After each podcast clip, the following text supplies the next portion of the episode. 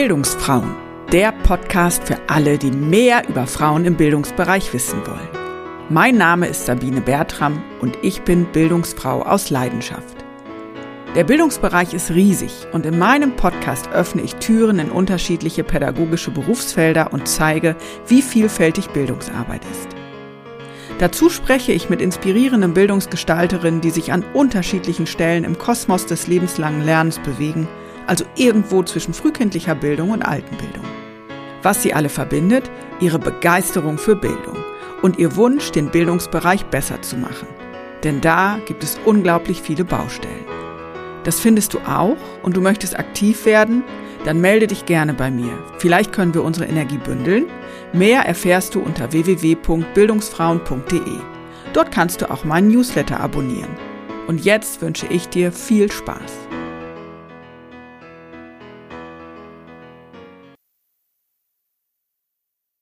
In den ersten fünf Lebensjahren passieren circa 90 Prozent der Gehirnentwicklung. Ja, das heißt, wir haben einen ganz, ganz großen Anteil an dem, was bei Menschen, was bei Kindern äh, da in der Entwicklung passiert, so wie du es gerade gesagt hast. In der heutigen Folge blicken wir in den frühkindlichen Bereich und hier ganz besonders auf die Altersgruppe der 0- bis 3-jährigen Kinder. Für das menschliche Lernen ist dieses Alter eine ausgesprochen wichtige Phase. Dementsprechend sollten Kitas auch ausgestattet sein. Doch ist das wirklich so? Einen Einblick gibt Karina Neumann. Als Kindheitspädagogin hat sie vielfältige Erfahrungen in Kitas und in der Kindertagespflege sammeln können. Mittlerweile gibt sie ihr Wissen als Dozentin weiter und baut ein Online-Bildungshaus auf. Und wir sprechen auch darüber, warum digitale Medien gerade auch im Kita-Bereich sehr sinnvoll sein können. Viel Spaß mit diesem Gespräch. Herzlich willkommen zu einer neuen Folge des Bildungsfrauen Podcasts. Es ist tatsächlich schon die 20. Folge, ein kleiner runder Geburtstag, was mich sehr stolz macht. Und ich freue mich sehr, Karina Neumann heute begrüßen zu dürfen. Liebe Karina, herzlich willkommen. Ja, hallo, Sabine. Schön, dass ich hier sein darf. Dann erzähl doch mal, was machst du im Bildungsbereich? Ja, also ich bin äh, ursprünglich Kindheitspädagogin und bin jetzt aber Dozentin für den Bereich Kita und Kindertagespflege und habe in dem Zuge auch jetzt ein eigenes Online-Bildungshaus mit einer weiteren äh, Geschäftspartnerin, Geschäftsführerin gegründet, das eben sich hauptsächlich um Online-Live-Seminare für Kita- und Kindertagespflegepersonen dreht. Ja, das klingt spannend. Online-Formate für Fachkräfte in Kitas. Bei dir hört ich auch schon raus, bei dir gab es auch schon einige berufliche Entwicklungen von der Kindheitspädagogin hin zur Dozentin und Gründerin. Wie genau bist du denn in den Bildungsbereich reingekommen und wie hast du dich entwickelt? Welche Schritte bist du gegangen dahin, wo du jetzt bist? Ja, also ursprünglich, wie gesagt, habe ich Kindheitspädagogik studiert. Damals schon so ein bisschen mit dem Hintergrund im Studium, wo ich mir gedacht habe, irgendwann stehst du mal da ähm, als Dozentin und unterrichtest. Das war damals schon in meinem Studium, habe ich schon gedacht, äh, wie wäre das doch cool ähm, auch mal Dozentin zu sein. Bin dann aber, wie gesagt, erstmal in die Kita gegangen, ähm, habe dann da äh, ja als pädagogische Fachkraft, dann auch später als pädagogische Leitung ähm, gearbeitet und habe da auch eben schon gemerkt, dass mir das unheimlich viel Spaß macht, eben auch so vor Gruppen zu stehen und ähm, ja die Konzeptionstage zu gestalten, all diese Dinge und bin dann, habe mich so ein bisschen ausprobiert, eben in unterschiedlichen Formaten äh, nebenberuflich als Dozentin eingestiegen, als selbstständige Dozentin, dann eben nebenberuflich und habe dann einfach gemerkt, dass mir das wirklich liegt und dass mir das wirklich sehr, sehr, sehr viel Spaß macht und habe dann ähm, ja das immer weiter ausgebaut und studiere eben jetzt auch ja Bildungsmanagement im Master in Ludwigsburg berufsbegleitend, ähm, um einfach da auch noch mal weitere Hintergründe kennenzulernen und mich noch weiter zu qualifizieren. Master wollte ich sowieso schon immer machen. Ja, dann ging es eigentlich weiter noch darum, noch was Eigenes zu machen Und ähm, dann haben habe ich Gott sei Dank auch die Melanie äh, gefunden, äh, relativ zufällig eigentlich auch online über Facebook in der Pandemie, über eine Facebook-Gruppe, die ich damals gegründet hatte. Und ähm, ja, sie ist eben auch Dozentin und äh, da haben wir dann eben gesagt, ja, dann machen wir noch was eigenes und so sind wir dann ja auch dazu gekommen, dann noch das Online-Bildungshaus zu gründen.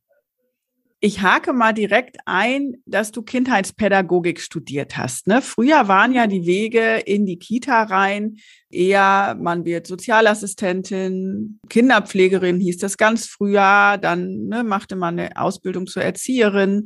Ähm, und jetzt in den letzten Jahren kamen ja durch diese ganzen Qualitätsdebatten auch Studiengänge dazu, zum Beispiel Kindheitspädagogik. Was war für dich denn ausschlaggebend, keine Ausbildung zu machen, sondern zu studieren? Ja, also ähm, eigentlich wollte ich gar nicht Kindheitspädagogik studieren. ähm, ich habe das eher so zufällig für mich entdeckt. Ich habe ähm, Abitur gemacht und war dann erstmal so ein bisschen planlos, ehrlicherweise, was ich denn gerne machen würde. Habe mich ganz vielfältig in vielfältigste Richtungen konzentriert, wollte ursprünglich mal Grundschullehrerin werden, habe mich dann auch weiter damit beschäftigt und festgestellt, ja, dass ich mich in Anführungsstrichen nicht in dieses Schulsystem gerne pressen lassen möchte. Und ich hatte damals so ein bisschen Nachhilfe gegeben und das ganze Feld kennengelernt und immer festgestellt für mich, dass ich das Gefühl hatte, irgendwie fallen da viele Schüler hinten runter. Und das Gefühl wollte ich nicht haben, dass ich nicht allen irgendwie gerecht werden konnte. Und dann ja ging die Suche los, was mache ich denn eigentlich? Und dann wollte ich eigentlich in die Richtung Psychologie gehen. Dafür war aber leider mein ja, Abiturnote mit 2,2 zu schlecht und habe dann einen Studiengang gefunden, der hieß Cognitive Science in Osnabrück. Und der war, so wie ich es verstanden hatte, eben in diese Richtung Neurobiologie, Gehirn, Entwicklungspsychologie war dann auch so das, was mich daran quasi interessiert hat. Hab dann aber festgestellt, dass das gar nicht so sehr diesen Neuro-Bio-Psychologie-Schwerpunkt hatte, sondern eher Informatik, Robotik, mathematischen Schwerpunkt, was so gar nicht meins war.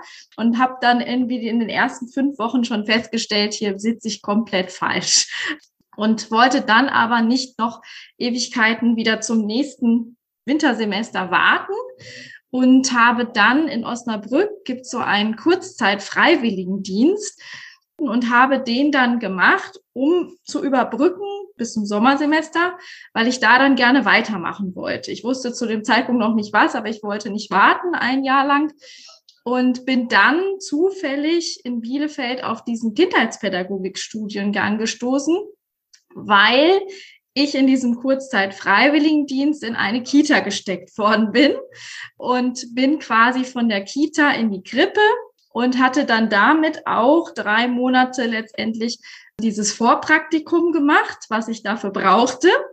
Also ganz zufällig sozusagen. Und ähm, habe mich dann für den Studiengang Soziale Arbeit und Kindheitspädagogik beworben und bin eigentlich so ganz zufällig zum Bereich Kindheitspädagogik gekommen, wo dann wieder ein Schwerpunkt Entwicklungspsychologie war und ich da dann gedacht habe, ja, hier bin ich richtig. Also über Umwege dann doch da gelandet, wo du eigentlich hin wolltest. Genau, und richtig. Dann bist du nach deinem Studium in den Kita-Alltag reingestartet. Wie hast du das erlebt? Genau, also ich war erst nach meinem Studium schon sehr lange Zeit im Ausland als Au-pair unterwegs und bin dann quasi als ja, pädagogische Fachkraft und dann auch als Leitung eingestiegen und habe da, nachdem ich relativ viele Praktika und auch viele, ähm, also ich habe zwischenzeitlich auch so Erzieher-Vertretungsstellen während meines Studiums schon gemacht. Das heißt, ich kannte den Bereich Kita schon ganz gut ähm, und bin aber dann nach meinem Auslandsaufenthalt, ich war wirklich sehr lange weg, zurückgekommen und habe ehrlicherweise so ein bisschen einen Schock gekriegt, was da los ist an Qualität, weil ich eben auch den neuseeländischen äh, Kita-Alltag ein bisschen kennengelernt habe und ja, war dann ehrlicherweise ein bisschen überrascht äh, von der Qualität in den Einrichtungen äh, und wie da die Pädagogik teilweise gelebt wird. Das hat dann teilweise nicht mehr so dem entsprochen, was ich A vorher kannte und B, äh, was ich eben auch im Ausland kennengelernt habe, denn dort war eben alles sehr, sehr, sehr fortschrittlich. Ja, auch, auch mit Tablets und so weiter wurde da dauerhaft gearbeitet, also in der, sowohl in der Bildungsdokumentation als eben auch ähm, ja, mit Medien, mit Kindern, aber auch die ganze Pädagogik durch viele Personalausfälle eben auch täglich war ich dann sehr damit konfrontiert, ja, wie ist denn die pädagogische Qualität eigentlich in den Einrichtungen? Habe das so ein bisschen ehrlicherweise als Schock erlebt, als ich wieder nach Deutschland gekommen bin. Und bin dann eben Kita-Leitung geworden mit diesem Hintergrund, das zu verändern und zu verbessern. Habe aber leider feststellen müssen, dass das nicht so einfach ist. Also welche Schwierigkeiten sind dir da begegnet? Was fandest du mhm. nicht einfach? Also was ich für mich am schwierigsten erlebt habe, und das ist ja auch häufig die Debatte, die wir jetzt aktuell ähm, auch immer mehr mitkriegen, die auch immer mehr in die Öffentlichkeit kommt, ist eben so diese, diese Prozessqualität. Das bedeutet eben die Interaktion zwischen Fachkraft und Kind. In dem Sinne vor allen Dingen auch durch den Personalmangel, was dann wieder die Strukturqualität ist, dass eben häufig gerade in dem Bereich Krippe äh, in dem ich auch sehr viel unterwegs war und auch immer noch sehr viel unterwegs bin, ja, einfach sehr wenig Zeit für, für sehr viele Kinder da ist oder auch nicht da ist und ähm, ich das Gefühl habe, dass die pädagogischen Fachkräfte immer nur irgendwelche Brände gelöscht haben und sehr in der Überforderung ähm, auch waren und das auch von Trägerseite teilweise gar nicht so wahrgenommen worden ist, wie ich das wahrgenommen habe. Einerseits war ich auch selbst überfordert, ja, aber andererseits sind eben sehr viele Fachkräfte auch ähm, zu mir als Leitung gekommen und haben mir wiederum geschildert, dass sie erschöpft sind, dass sie ausgebrannt sind, dass sie Unterstützung brauchen. Und ich war wirklich sehr viel in den Gruppen unterwegs. Also ich war immer mit als Unterstützung mit drin, gar nicht so viel im Büro, wie ich eigentlich hätte sein müssen für so eine große Kita. Das heißt also, ich habe wirklich gesehen, dass viele Bedürfnisse und viele Anliegen der Kinder gar nicht so berücksichtigt werden konnten, wie wir uns das alle eigentlich gewünscht hätten, dadurch, dass einfach sehr wenig Personal für sehr viele Kinder da war. Ähm, in diese Richtung habe ich ja auch schon mit äh, Julia Schütz in Folge 18 gesprochen, die ja als Professionsforscherin da immer auch eine Metaperspektive auf den Bildungsbereich wirft und eben auch besonders mit äh, Kita-Fachkräften schon ganz viel äh, gearbeitet hat beziehungsweise erforscht hat.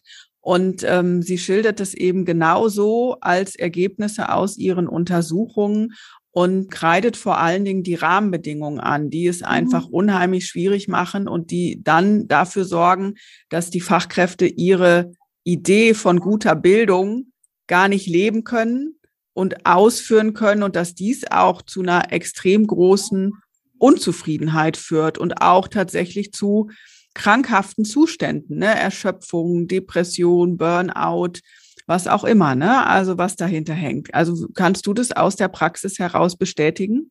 Ja, absolut. Also ich kann das super bestätigen. Es ist auch meine Erfahrung und auch ich habe ja dann auch irgendwann bin ich dann sehr in die Frustration gekommen und irgendwann dann auch in die Resignation, weil ich auch oft das Gefühl hatte, das, was ich als Leitung sage, was mir aber auch unter anderem ja sehr stark von meinen Mitarbeitern, die mir alle sehr stark am Herzen gelegen haben, immer wieder gespiegelt worden ist und was ich in der Praxis auch gesehen habe, dass das die absolute Realität ist, das, was du jetzt gerade erzählt hast. Ähm, und es ist natürlich sehr unbefriedigend, wenn man so ein, in Anführungsstrichen, Idealbild auch hat, ähm, wie es auch die, die Fachpraxis quasi auch sein soll, die Best Practice ist.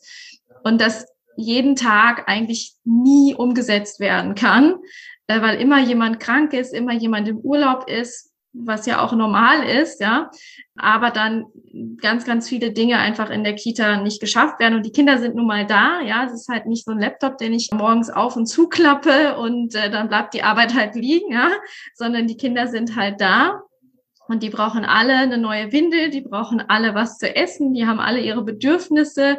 Das eine Kind braucht das bisschen mehr, äh, das andere Kind braucht ein bisschen weniger, ähm, auch Nähe und Zuwendung. Aber letztendlich hatte ich nie das Gefühl, einem gerecht werden zu können.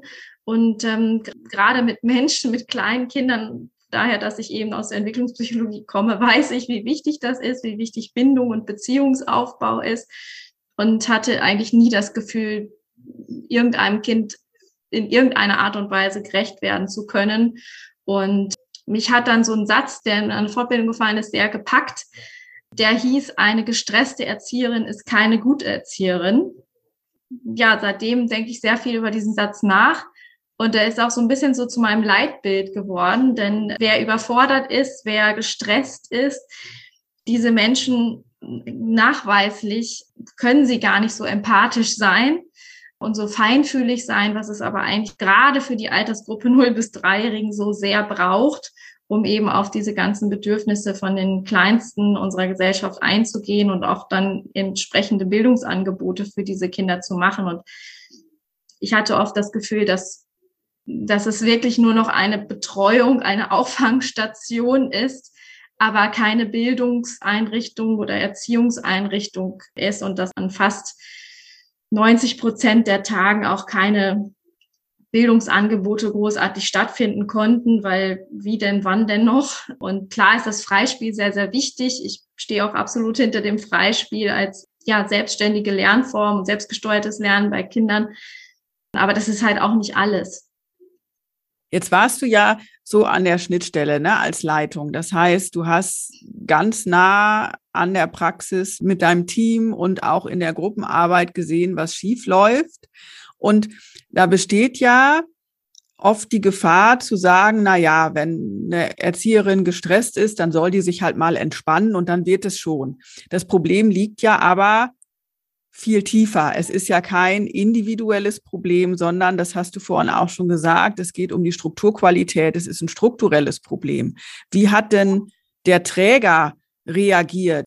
Ja, also einerseits habe ich natürlich für meine Mitarbeiterinnen mich eingesetzt, andererseits aber auch für mich, weil ich ja auch immer in diesem Zwiespalt war zwischen Gruppe, ähm, Hausleitung, Büro, ja, und gerade für eine große Einrichtung, in der ich war, braucht es eigentlich sogar eine zweite Leitung aus meiner Sicht. Diese ganzen Büroaufgaben, die da im Hintergrund ja alle laufen, gerade zum neuen Kita-Jahr, wenn dann die Kinder gehen und die neuen Kinder kommen. Also das sind sehr viele Aufgaben. Das unterschätzt man auch teilweise, was da wirklich eine Kita-Leitung auch wirklich an, an Aufgaben im Büro machen muss. Um nochmal darauf zurückzukommen, also es gab wirklich einen Moment, wo eine Erzieherin zu mir gekommen ist und zu mir im Vertrauen gesagt hat, Carina, ich melde mich jetzt drei Tage lang krank, weil ich kann nicht mehr. Ich möchte nicht die verrückte Erzieherin sein, die irgendwelche Kinder schlägt, weil heute war ich kurz davor. Und wenn du so einen Satz als Leitung hörst, dann was, was, was sollst du sagen? Nein, morgen bist du wieder hier. Also das geht ja nicht. Also das Einzige, was ich dann halt gesagt habe, ja, gut, dass du das erkennst, geh mal nach Hause und dann schauen wir mal weiter, ja.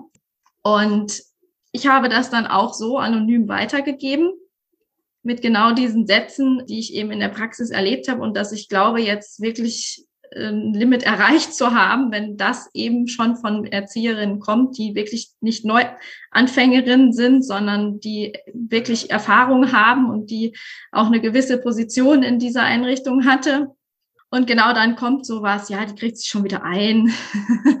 ähm, die braucht jetzt mal drei Tage Ruhe und dann geht's wieder.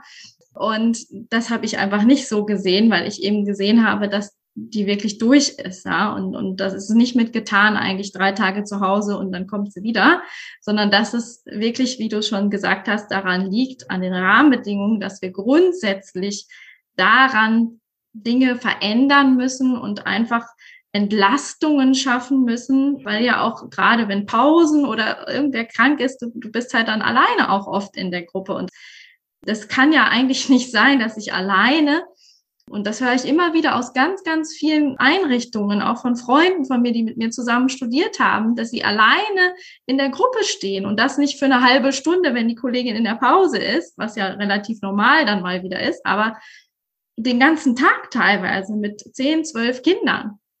Und dass diese Menschen in eine Überforderungssituation kommen und dann gestresst sind und überfordert sind und ähm, frustriert werden und, und an ihre Grenzen kommen, unweigerlich, ist ja total klar. Und da hatte ich oft nicht das Gefühl, dass die Träger das wirklich so wahrnehmen, dass das eine ganz, ganz heikle Situation ist. Und ähm, die Anke Elisabeth Ballmann beschreibt das ja auch in ihrem Buch Seelenprügel ganz gut, was alles so in Kitas passiert. Und ähm, ich kann das leider nur bestätigen, dass das auch teilweise so ist.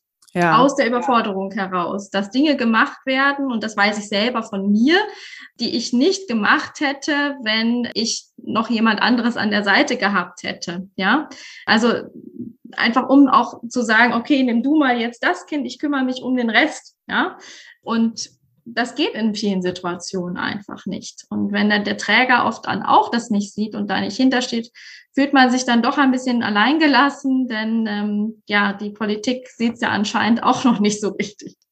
Ja, und was ich da auch als große Diskrepanz wahrnehme, ist ein Punkt, den du vorhin auch schon angesprochen hast, ne? dass du den Eindruck hast, es wird verwahrt oder betreut und Bildung kann gar nicht stattfinden. Und es hat ja rein wissenschaftlich gesehen und auch politisch gesehen ist ja der Anspruch an frühkindliche Bildung, so heißt es mhm, ja auch jetzt. Ja. Es heißt ja nicht mehr der Kita-Bereich, sondern es heißt frühkindliche Bildung, weil ganz klar ist, dass in dem Zeitfenster von 0 bis 6 so unheimlich viele wichtige Weichen gestellt werden. Das heißt, das ist eine Altersgruppe, wo das unheimlich wichtig ist, gutes Angebot zu machen, eine gute Beziehung aufzubauen, einen Rahmen zu setzen, in dem Kinder sich gut entwickeln können und wo vielleicht auch Defizite, die im Elternhaus entstehen, weil Eltern das nicht besser wissen, das auch aufzufangen und den Kindern trotzdem alle möglichen Chancen zu geben. Also das ist ja der Anspruch, der auf der einen Seite steht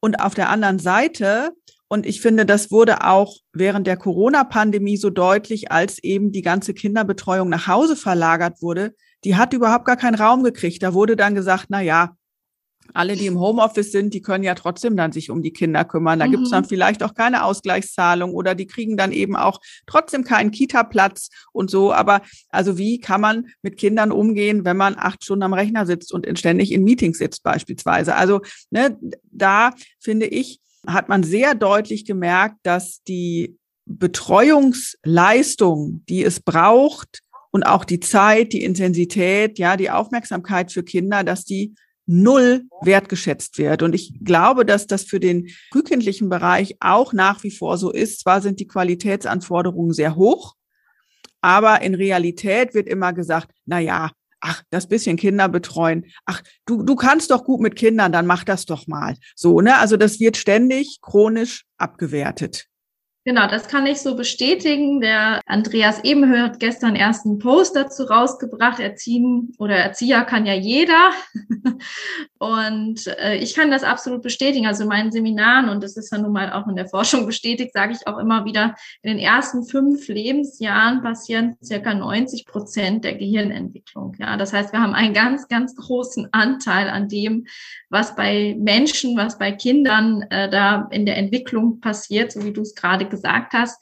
Es gibt auf der einen Seite einen, einen großen Anspruch an diesen Bereich. Ja, das soll sehr viel frühkindliche Bildung, Erziehung und Betreuung, das ist ja dieser Dreiklang ähm, gemacht werden.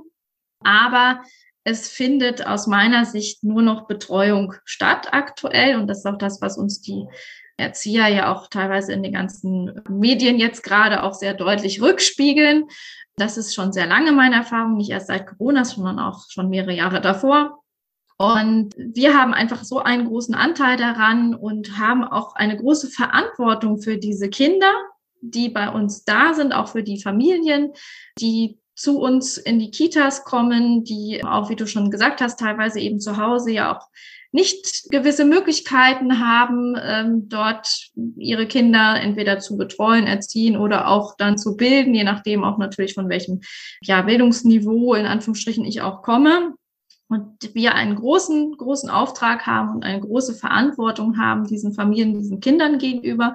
Und ich es auch in der Pandemie so erlebt habe, dass selbst in der Pandemie, wo ja wirklich auch nochmal aufgezeigt worden ist, wie systemrelevant diese Berufe ja letztendlich auch für unsere Gesellschaft, wie wichtig diese Berufe sind, damit auch die Wirtschaft weiterlaufen kann, dass das selbst jetzt danach so ein bisschen wieder in Vergessenheit geraten ist und auch da von der wirtschaftlichen Seite teilweise gar nicht so drauf geschaut wird, ja, welchen Mehrwert wir letztendlich ja auch in der, in der Kita oder von der Kita, von der Betreuungsseite der Kinder auch wirklich der Wirtschaft ja auch geben, dass eben die Eltern die Möglichkeit haben, ihre Arbeit acht Stunden am Tag Vollzeit ähm, nachgeben zu können und da ihre Kinder, wenn es denn gut läuft, gut betreut haben in der Einrichtung. Ja, so wie du auch schon gerade gesagt hast, erziehen kann ja jeder anscheinend. Aber wir verwechseln eben oft, und das äh, sagt der Andreas immer ganz gut, dass ja, auf der einen Seite kann man natürlich Kinder betreuen, ja, man kann ihnen auch gewisse Dinge geben, aber wir würden das nicht so tun bei einem Piloten, wir würden das nicht so tun in einem Krankenhaus, da würden wir nicht äh, irgendwelche x-beliebigen Menschen äh, sagen, okay, jetzt mach du doch heute mal die OP oder flieg du doch heute mal das Flugzeug, ja. Das würden wir nicht tun. Im frühkindlichen Bildungsbereich ist es aber häufig so, ja, dass man gerade dann auch sagt, ja, dann ähm, ja, betreut ihr doch mal die Kinder, weil du hast doch so ein Händchen dafür, wie du es gerade schön gesagt hast. Ähm, und wir brauchen Quereinsteiger, wir brauchen Menschen, die dieses System unterstützen, helfende Hände. Aber wir müssen diese Menschen auch dann gut qualifizieren, denn es ist halt nun mal nicht getan, nur, nur mal das Kind mal eben zu betreuen, sondern da sollen wirklich Bildungsansprüche stattfinden, eigentlich. Und das ist so ein bisschen das, wo wir wieder zurückkommen müssen. Wir haben große Qualitätsansprüche und die können wir nur erfüllen, wenn wir entsprechendes Personal und entsprechend ausgebildete Fachkräfte haben. Und um diesen Ausbildungsbereich oder Weiterbildungsbereich, in dem ich ja vor allen Dingen tätig bin, Fortbildungsbereich, das ist so das, wo ich die Menschen auch stärken möchte, wo sie auch eine Plattform bekommen, sich auszutauschen und Anregungen bekommen für ihren Alltag. Ja, und wichtig ist, und das passt auch nochmal zu dem, ich sag mal, wirklich dramatischen Beispiel deiner ehemaligen Mitarbeiterin, die einfach ja wirklich am Ende ihrer Kraft war. Also diese Arbeit in Beziehungen mit Kindern. Also diese Arbeit ist unheimlich fordernd und Du brauchst ja nicht nur Fachwissen, sondern auch ein Wissen über dich selber. Was sind vielleicht auch selber wunde Punkte, die Kinder ja oft sehr zielgerichtet rausfinden und da auch eben immer wieder wieder in die Kerbe hauen, sage ich mal, einfach um Grenzen auszutesten, um sich auszuprobieren. Also das machen Kinder ja auch nicht mit böser Absicht, sondern sie, sie probieren ja auch aus, wie funktioniert Beziehung. Und wenn ich merke, oh, irgendwie reagiert die Erzieherin da anders, dann probiere ich das vielleicht nochmal aus. Also, und wie gesagt, gar nicht aus böser Absicht, sondern einfach, weil die Kinder ja auch in diesen Settings lernen, wie macht man Beziehung? Ja, und wie geht man miteinander um? Und ich finde gerade, im, ich sag mal, mentalen Bereich und was Selbstreflexion angeht, ist der Beruf oder ist das Berufsfeld frühkindliche Bildung unheimlich fordernd. Und auch da müssen Fachkräfte unheimlich gestärkt werden, um wirklich da auch gut mit umgehen zu können. Ja, also es fehlt absolut an diesem ganzen ja, Teil der Selbstreflexion, aber auch erstmal der, der Biografiearbeit. Also auch das ist ja ein großer Teil, der häufig auch in der Ausbildung gar nicht so einen Teil überhaupt einnimmt der Ausbildung. Also ich, ich höre das immer wieder, dass das gar nicht Thema war oder man mal ganz kurz angekratzt hat, ja, das ist ja wichtig, aber dafür haben wir jetzt gar keine Zeit oder das ist ja auch viel zu persönlich. Und natürlich ist das persönlich und auch unangenehm und tut vielleicht auch an der einen oder anderen Stelle weh oder zwickt auch mal äh, und ist mit Sicherheit auch kein schönes Thema für manche. Aber ich muss mich ja auch erstmal selbst kennenlernen. Ich muss, wie du sagst, meine eigenen wunden Punkte auch kennen, damit ich auch weiß, wie ich in der Beziehungsarbeit auch mit anderen umgehe und umgehen kann und wo ich auch meine Baustellen habe. Aber auch fortwährend, ja, in der Einrichtung, wie du sagst, die Beziehungsarbeit die Arbeit mit Menschen kann belastend sein, für den einen mehr, für den anderen weniger, weil da ja auch teilweise Schicksale mit dranhängen. Ich mache jetzt nächste Woche auch eine Weiterbildung zur Kinderschutzfachkraft, ja, also auch das ganze Thema Kindeswohlgefährdung oder Kinderschutz allgemein. Das sind ja auch Themen, die uns in der Praxis fast täglich begegnen, ja. Also ich habe in der Zeit, wo ich da war, allein zwei 8a-Meldungen gemacht. Also Kindeswohlgefährdungsmeldungen sind das wo der Verdacht besteht. Und ähm, das sind ja auch alles Themen, mit denen gehen die pädagogischen Fachkräfte jeden Tag nach Hause. Und oft wird das vielleicht mal in einer Teamsitzung dann nach der Arbeit irgendwann aufgefangen und besprochen, aber halt nicht in dem Maß bearbeitet, wie es das vielleicht auch in Teilen bräuchte. Das ist ja in der Pflege und überall genauso das Problem. Ne? Aber es, es gibt eigentlich gar keinen Psychologen der Kita, so wie es einen Betriebsarzt zum Beispiel gibt, wo man wirklich sagt, okay, wir machen jetzt regelmäßige Supervision und, und, und. Das sind alles oft Zeiten, die sind teilweise keine Arbeitszeit, das ist alles on top. Und da müsste sich auch meiner Meinung nach was ändern, dass man grundsätzlich auch nicht Teamsitzungen in den Feierabend legt und automatisch Überstunden bedeuten. Oder auch äh, solche Supervisionsangebote oft automatisch Überstunden sind. Und da kommen wir ja dann auch wieder dahin, wo fängt dann auch wieder meine Freizeit an? Ja? Und muss ich mich in meiner Freizeit, in meinen Überstunden mit diesen Themen beschäftigen oder ist das Teil meiner Arbeit? Ja, auch eine wichtige Frage, die eigentlich geklärt werden muss und die ja auch wichtig ist für die Qualität der Arbeit. Ja, weil, wie du vorhin schon so schön gesagt hast, ähm, es braucht entspannte und gelassene Fachkräfte. Wann war denn bei dir der Punkt erreicht, zu sagen, ich kann in diesem System nicht mehr arbeiten, das Thema lässt mich aber nicht los, ich möchte was anderes machen in diesem Thema, um im Kita-Bereich, im frühkindlichen Bereich etwas zu verändern?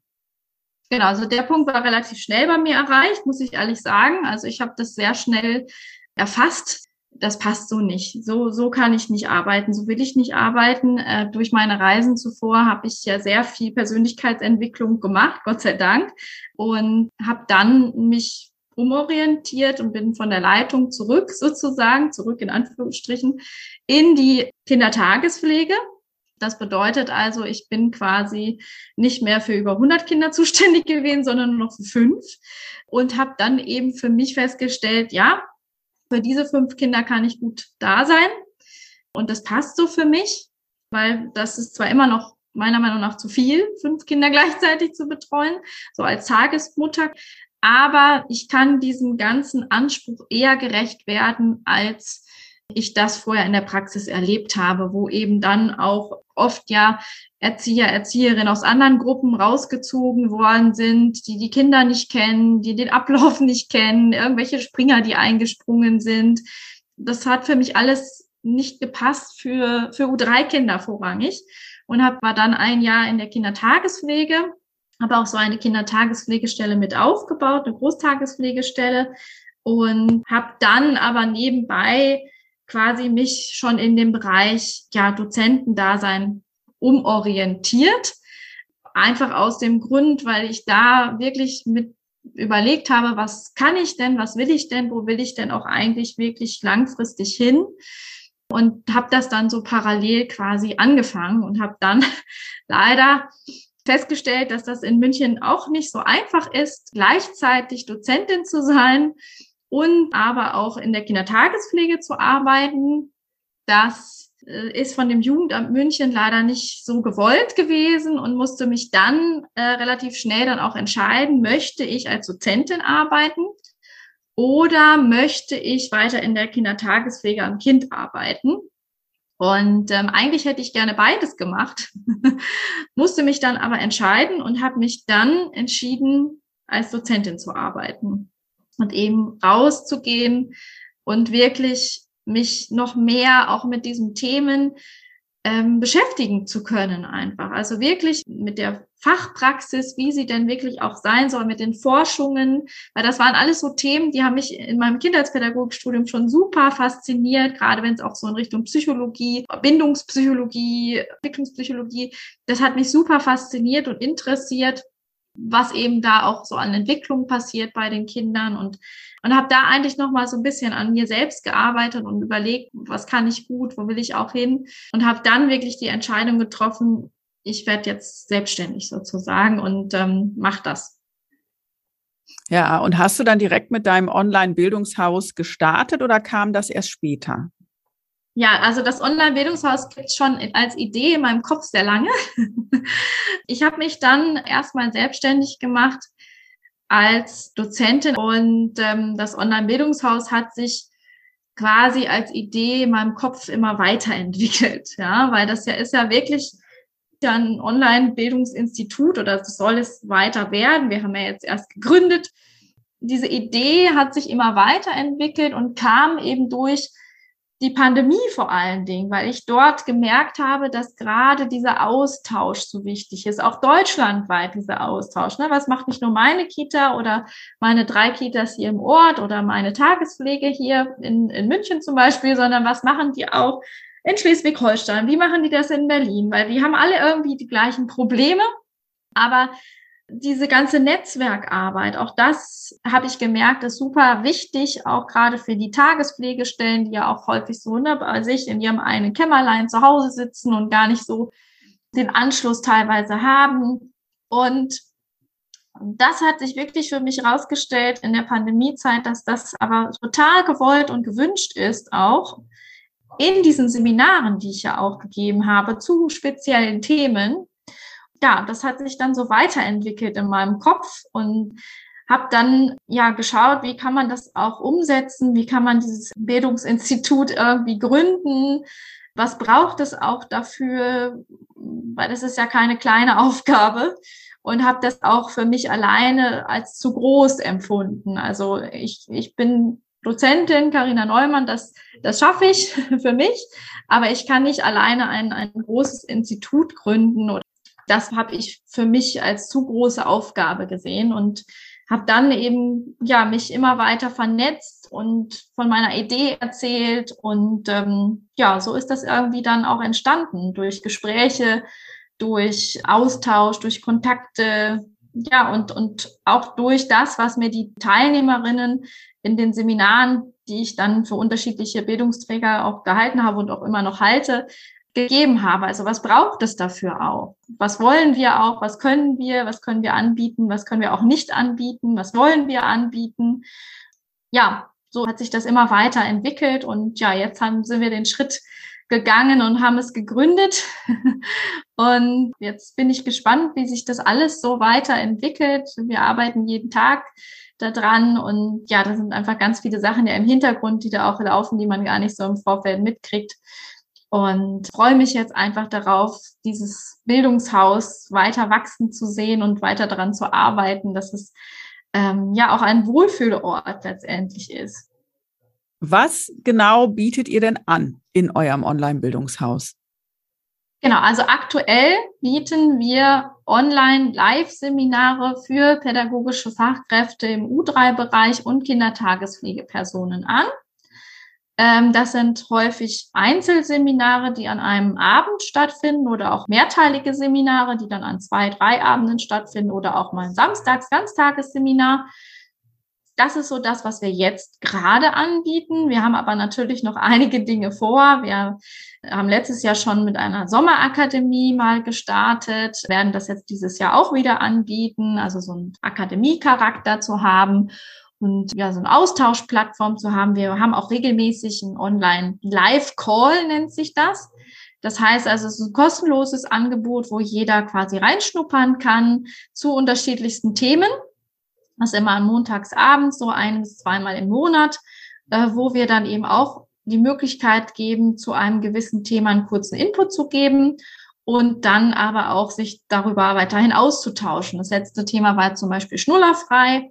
Und wir versuchen auch immer in die Gruppen, in den Facebook-Gruppen zu schauen, was sind denn auch so interessante Themen, was sind auch Themen, die beschäftigen die Erzieher, die Kindertagespflegepersonen und versuchen da unter anderem auch so einen Austausch zu ermöglichen, die Plattform auch zu geben dafür und im, im Herbst planen wir auch größere Seminare, also auch ähm, wirklich Zertifikatsseminare.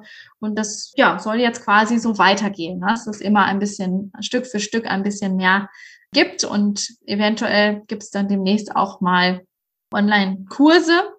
Das ist allerdings im Moment noch ein bisschen schwierig äh, mit den Online-Kursen, denn wir haben leider oft die Rückmeldung von vielen Jugendämtern, dass sie diese nicht anerkennen ja, müssen wir mal schauen, wie wir das gut gestalten und auch gut mit den Jugendämtern kooperieren, dass sie eben auch solche Kurse für ihre Kindertagespflegepersonen dann auch als Fortbildungsstunden anerkennen, die sie ja brauchen, um ihre Pflegeerlaubnis zu erhalten letztendlich. Äh, da stoßen wir leider auch auf sehr viel, weiß nicht, was es ist, Angst bei manchen, die das Online-Thema noch, ja, einfach dem nicht ganz so viel Vertrauen entgegenbringen, dass das qualitative Arbeit ist, die da auch gemacht wird. Ja, klar. Ja, ich meine, es sind ganz neue Strukturen und Online-Kurse, die ja auch einen sehr großen Selbstlernanteil haben, sind natürlich anders gestrickt und auch anders nachvollziehbar, als wenn das Live-Formate sind, egal ob das in Präsenz ist oder ob es digital stattfindet. Wie kommt ihr denn grundsätzlich an Teilnehmende ran? Weil der Markt an Weiterbildungsanbietern ist ja sehr unübersichtlich und gerade für den Bereich der Kitas, der Kindertagespflege, da sind ja zum Beispiel Volkshochschulen oft auch sehr aktiv, die eben vor Ort was anbieten oder eben die Träger, die intern äh, Formate anbieten. Wo positioniert ihr euch da? Also wir würden gerne kooperieren mit allen möglichen und sind auch daran, uns immer mehr zu vernetzen. Die Teilnehmenden kommen ganz unterschiedlich. Ähm, aktuell erstmal über die Anmeldung, ja, wenn, weil sich das Thema interessiert. Grundsätzlich kooperieren wir aber teilweise auch jetzt schon mit Jugendämtern zusammen, die uns wirklich auch als Online-Bildungshaus beauftragen, dieses Seminar durchzuführen mit dem und dem Dozenten, äh, weil wir natürlich jetzt auch unseren Dozentenpool aufbauen, um eben auch qualitative Leute für gewisse Bereiche zu haben. Wir sind jetzt, wie gesagt, daran, unser Netzwerk weiter aufzubauen. Wir sind jetzt auch in Gesprächen mit den äh, Kita-Fachkräfteverbänden und wollen das Ganze natürlich gerne weiter auch ausbauen und versuchen da jetzt in, im Hintergrund sehr viel Netzwerkarbeit auch dann zu betreiben, dass das auch ja anerkannt wird, diese Seminare in erster Linie auch bei den Jugendämtern und dann aber hoffentlich auch vom äh, Bundesverband der Kindertagespflege. Und ansonsten machen wir aktuell bisher ein bisschen Werbung auf Facebook, Instagram, also die Social-Media-Kanäle decken wir ab. Jetzt ist bei dem Thema digital und digitale Angebote, da ist mir noch hängen geblieben, dass du ganz zu Beginn unseres Gespräches erzählt hast, dass zum Beispiel in Neuseeland Tablets und digitale Inhalte auch viel mehr schon Einzug gehalten haben in frühkindliche Einrichtungen und auch viel aktiver genutzt werden als in Deutschland. Es ist ja gerade bei der jungen Altersgruppe oft sehr heiß diskutiert. Ne? Darf man das? Fördert die, das die Entwicklung? Hindert das die Entwicklung? Sitzen die zu Hause nicht eh schon zu viel an Geräten? Sitzen die generell zu viel an Geräten? Die sollen sich doch draußen bewegen und Natur erleben und irgendwie, ja. Wie stehst du dazu auf Basis deiner Erfahrung und wo denkst du, muss es im frühkindlichen Bereich auch hingehen, gerade in Bezug auf Mediennutzung, Medienbildung? Also ich habe, wie gesagt, in Neuseeland oder auch auf meinen Reisen die Digitalisierung anders wahrgenommen als hier in Deutschland. Ich habe das Gefühl, dass wir in Deutschland noch sehr viel Entwicklungspotenzial haben und dass viele Länder da sehr viel weiter sind als wir. Beispiel Neuseeland oder aber auch Australien. Also in Australien war ich bei einer Familie mit einem Kind in der ersten Klasse. Die Kinder kommen dort in die erste Klasse mit fünf Jahren. Und ähm, dort war es Standard, dass jedes Kind in der ersten Klasse ein Tablet hat. Für den frühkindlichen Bildungsbereich gab es Tablets zur freien Verfügung für die Kinder. Ja, das heißt, es war mehr oder weniger ein ich würde es jetzt mal in Anführungsstrichen setzen, ein Spielgerät. Es war aber nicht nur zum Spielen da, es war einfach zur freien Verfügung verfügbar für die Kinder, wo auch unterschiedlichste Lern-Apps und Co. drauf waren, wo sich die Kinder quasi auch selbst mit beschäftigen konnten, immer aber natürlich in Begleitung. Und die ganze Bildungsdokumentation, das heißt also Fotos machen von den Kindern, dokumentieren, was haben sie heute gemacht, was haben sie erlebt. All das hat auch permanent stattgefunden und ich habe immer Newsletter bekommen oder auch eine App gehabt, wo ich quasi immer nachschauen konnte, was die Kids, äh, wenn sie denn mal dann im Kindergarten waren, so gemacht haben. Das heißt also, das hat alles da reibungslos funktioniert und ich war erstmal so ein bisschen wie jetzt Newsletter von der Schule. genau, es war erstmal so ein bisschen überrascht, fand das aber alles sehr, sehr gut. Denn es war aus meiner Sicht wirklich ähm, sinnvoll angelegt und ähm, sehe das in Bezug auf Deutschland auch als große Chance, gerade jetzt, wo es ja auch immer mehr so Kita-Apps gibt, auch als, als wirkliche Bereicherung einerseits für den Bereich Bildungsdokumentation und Austausch mit den Eltern, Elternkommunikation, ja, aus Leitungssicht jetzt allein schon. Aber auch wenn wir jetzt mal auf die Kinder schauen, das war ja deine Frage, ab wann, finde ich es schon wichtig, dass wir die, den Kindern einen gewissen Umgang mit diversen Geräten auch vermitteln. Ja, das heißt nicht, dass wir da komplett freien Lauf lassen, aber ich finde es wichtig, weil wir nun mal in einer Mediengesellschaft leben und die Kinder in einer Medienwelt aufwachsen, dass sie auch, und das ist ja auch ein Kinderrecht, dass sie diese Möglichkeit auch in der Kita, in ihrer Lebensumwelt quasi haben, diese Möglichkeit. Und da ist es für mich aber wichtig, dass wir die Kinder darin begleiten, dass sie eben auch Unterstützung bekommen. Wie benutze ich denn überhaupt so ein Tablet? Was kann ich damit machen? Aber dass es auch als Werkzeug gesehen wird und nicht nur als Gerät, wo ich mal so ein bisschen rumdaddeln kann. Das kann ich auch. Ja, das ist auch wichtig zur Entspannung zum Beispiel oder auch zum Spielen, zum Zocken. Ja. Auch da werden unterschiedliche Bildungsbereiche durchaus auch angesprochen. Aber dass wir vor allen Dingen auch den Kindern auch ganz früh schon vermitteln, was ist denn überhaupt so ein Gerät? Wie benutze ich das denn? Und ähm, in erster Linie ist es ja auch so, dass gerade die ganz Kleinen, also ich spreche jetzt vom 0 bis 2, 3-Jährigen, auch erstmal so entdecken, was ist es denn überhaupt? Da müssen wir aber ganz klar auch überlegen, ist es nur Reize, die wir diesen Kindern damit geben? Ja, und das ist es in erster Linie für mich, dass wenn da drauf irgendwas abläuft, Filme, wie auch immer gezeigt werden, dass das unheimlich viele Reize für das Kind sind. Und da müssen wir eben schauen, inwiefern und wie lange schränken wir das dann auch ein, dass sie eben einerseits die Möglichkeit haben, das kennenzulernen und zu erkunden, aber andererseits uns auch wirklich sehr bewusst darüber sind, dass es unheimlich viele Reize gibt. Und gerade so ab dem Kindergartenalter finde ich es auch sehr, sehr wichtig, wirklich das Tablet unter anderem, ich rede jetzt erstmal nur vom Tablet, weil das auch meistens so das Gerät ist, was ja jetzt Einzug hält in die ganzen Kitas, dass wir da wirklich eine Umgangsform gestalten, dass wir uns mit den Kindern darauf auseinandersetzen, was ist denn das Tablet, wofür kann ich das Tablet benutzen, wie kann ich das auch in meinem Alltag wirklich sinnvoll einsetzen. Ja, ich kann damit recherchieren zum Beispiel, ich kann was nachschauen, ich kann kommunizieren und, und, und. Also welche Möglichkeiten bietet mir auch dieses Gerät und auch, äh, ja, letztendlich die Möglichkeiten, dieses Gerät auf vielfältigste Weise zu nutzen.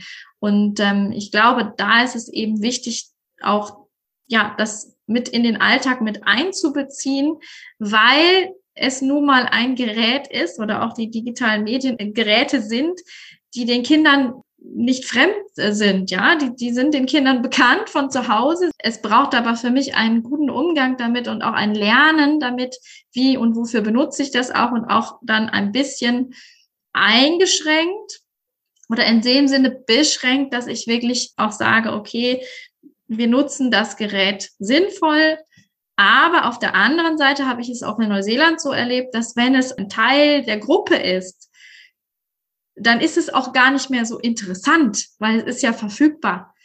Ja, ich kann ja jederzeit darauf zugreifen. Und dann ist es halt ein Teil von vielen, äh, was ich mir halt raussuche, um damit was zu machen. Und wenn man die Kinder einfach mal machen lässt damit, ist es auch sehr interessant, was die denn dann auch wirklich machen, weil oft wollen die gar nicht nur rumdaddeln. Die wollen äh, damit malen, die wollen damit Filme machen, die, die wollen darauf was drauf sprechen. Und es gibt wirklich, wirklich tolle Lern-Apps oder auch Lernspiele, wo die Kinder auch ganz kreativ mit sein können. Also es ist wirklich vielfältig. Das, ich würde es nicht so von vornherein verteufeln. Ich würde das wirklich gut begleiten. Ja, und bei gut begleiten sind wir im Prinzip dann wieder, da schließt sich der Kreis beim Thema vom Anfang unseres Gespräches, dass das gut begleiten schwierig ist in den jetzigen Rahmenbedingungen. Ähm, von daher würde mich jetzt so auf der Zielgeraden mal interessieren, wenn du so visionieren kannst, was wünschst du dir für den frühkindlichen Bereich, damit der zukunftsfähig wird? Ja, das ist äh, eine gute Frage. Und ich glaube, wir müssen wirklich wegkommen von diesem Jammern, von diesem Jammertal, von dieser Jammerspirale hin zu Lösungen. Ja, wir sprechen jetzt sehr lange schon darüber, was alles nicht gut läuft. Und das mache ich auch immer wieder. Das ist auch wichtig, dass wir das äh, festhalten. Aber meine Vision ist es wirklich, dass wir die Kita komplett neu gestalten, neu denken, dass es auch ein Ort ist, an dem multiprofessionelle Teams zusammenkommen, also nicht nur in Anführungsstrichen die typische Erzieherin, Kindheitspädagogin und vielleicht mal die externe Yogalehrerin, ja, sondern dass das wirklich Einrichtungen sind, die auf unterschiedlichste Art und Weise Personal haben, ja, zum Beispiel auch eine Logopädin mit drin haben, eine Ergotherapeutin, all sowas, ja, vielleicht auch die Persönlichkeitsentwicklerin mit im Team hat. Also ich kann mir das ganz vielfältig vorstellen, so dass einerseits die Kinder auch ähm, Bildungspartner haben, die aus verschiedenen Bereichen kommen und auch andererseits die pädagogischen Fachkräfte natürlich helfende Hände und aber auch unterstützende Hände und ähm, erweiterte Personal haben, die wirklich auch ausgebildet sind, ja, auf vielfältigste Art und Weise und die dann aber auch das Wissen oder ein grundlegendes Wissen über kindliche Entwicklung und Co. mitbringen oder dann auch ähm, nachträglich oder begleitend erhalten. Und ähm, in erster Linie geht es für mich wirklich darum, dass wir an diesem Fachkraft-Kind-Schlüssel feilen, gerade im U3-Bereich muss sich da was tun, denn wir brauchen aus meiner Sicht mehr qualifizierte Fachkräfte auf weniger Kinder. Das heißt also, Bertelsmann empfiehlt ja eins zu drei, also eine Fachkraft auf drei Kinder. Da kann ich ganz gut mitgehen. Das empfehlen auch äh, viele andere Stellen. Ähm, weil ich glaube, gerade in dem U3-Bereich, in diesen ganz frühkindlichen äh, Bereichen, wo es ganz, ganz viel Beziehung auch braucht und ganz viel Nähe, ganz viel Begleitung, Unterstützung ja auch, allein schon beim Windelwechsel, mal auf Toilette gehen und so weiter, dass da wirklich, je mehr Fachkräfte vor Ort sind aus meiner Sicht, desto mehr Beziehungsarbeit kann eben auch stattfinden. Und desto mehr kann ich mich aber auch, wenn die Kinder zum Beispiel im Freispiel sind, um andere Dinge auch wieder kümmern, die oft hinten runterfallen, sei es eben eine Bildungsdokumentation, Elternarbeit und so weiter, die ja auch noch gemacht werden müssen.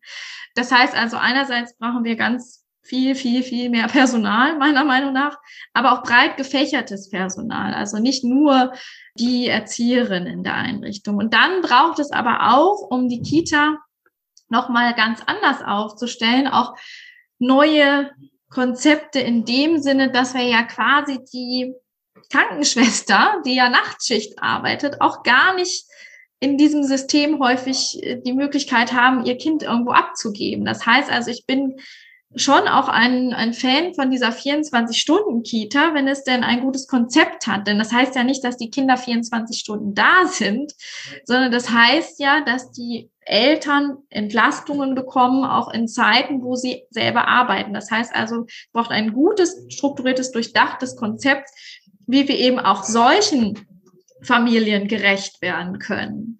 Und dann braucht es aber auch von Arbeitgeberseite aus meiner Sicht viel mehr Unterstützung oder auch von der Politik Unterstützung, den ganzen Prozess auch ähm, in der Arbeitswelt entweder familiengerechter zu machen oder auf der anderen Seite die Arbeitszeiten und die Vereinbarkeit von Familie und Beruf wirklich zu leben.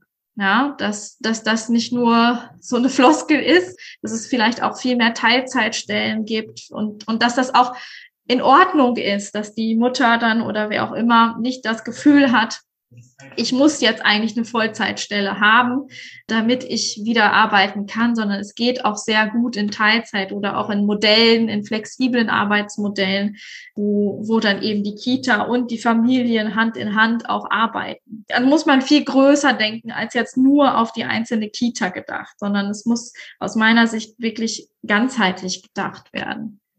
Und dafür brauchen wir eigentlich ganz viele unterschiedliche Akteure, die sich damit auseinandersetzen. Ja, es ist ein komplexes Thema, wo echt noch viele Räder gedreht werden müssen und viele Zahnräder ineinander greifen müssen, damit es wirklich zu guten, nachhaltigen und auch zukunftsfähigen Verbesserungen kommen kann. Wenn du jetzt noch mal zurückblickst, würdest du denn mit all deinen Erfahrungen im Gepäck deinem jüngeren Selbst empfehlen, im Bildungsbereich tätig zu werden? Absolut, ja, jederzeit. Doch, also Bildung ist, das zieht sich ja auch so durch. Wie gesagt, ich wollte ursprünglich Grundschullehrerin werden. Ich würde jedem immer empfehlen, im Bildungsbereich tätig zu werden. Ähm, ich fühle mich auch absolut wohl in diesem Bildungsbereich und würde auch jedem dazu raten, denn Bildung ist unser wichtigstes Gut, was wir haben, gerade hier in Deutschland, aber auch auf der ganzen Welt. Ich war auch im Township in Südafrika, habe auch dort ja etwas gearbeitet und ähm, mit Kindern und ich finde es so wichtig, dass wir uns weiterentwickeln, dass wir äh, Bildung haben. Wir brauchen sie ganz, ganz dringend in vielfältigster Art und Weise, sei es jetzt ähm, eben die schulische Bildung, sei es die frühkindliche Bildung, sei es aber auch die persönliche Selbstbildung, die, glaube ich, immer noch mit am wichtigsten ist von all dem. Ich finde Bildung unheimlich wichtig und ich glaube, dass wir mit Bildung ganz, ganz viel erreichen können und, und Bildung einfach der Schlüssel ja für, für die Welt ist, für die Zukunft ist und ähm, gerade auch für Kinder und für unsere Gesellschaft da zukunftsfähig und zeitgemäß zu denken. Ja, vielen Dank, liebe Karina, für die Einblicke, für die Berichte, für deine Visionen und Ideen. Ich freue mich sehr, dass du zu Gast warst in meinem Podcast und hoffe, dass wir zusammen noch einiges bewegen in die Richtung. Ja, darauf freue ich mich. Ein spannender und zugleich an einigen Stellen auch erschreckender Einblick in die frühkindliche Bildung. An der Qualität muss zügig gearbeitet werden. Und dazu braucht es mehr Geld und mehr qualifiziertes Personal. Und auch die Weiterbildung darf nicht zu kurz kommen, wie Karina Neumann skizziert. Dass auch hier mehr Anschlussmöglichkeiten für digitale Formate wie zum Beispiel Online-Angebote geschaffen werden müssen, steht außer Frage. Oder was denkt ihr? Und wieder gab es spannende weibliche Einblicke in den Bildungsbereich. Du willst mehr? Weitere Folgen findest du auf www.bildungsfrauen.de und natürlich überall, wo es Podcasts gibt. Dort kannst du auch gerne ein Like dalassen. Du willst nichts verpassen? Dann folge mir auf Instagram oder LinkedIn. Und ich freue mich auch, wenn du mir einen digitalen Kaffee spendierst für diese Folge. Die Links findest du in den Show Notes.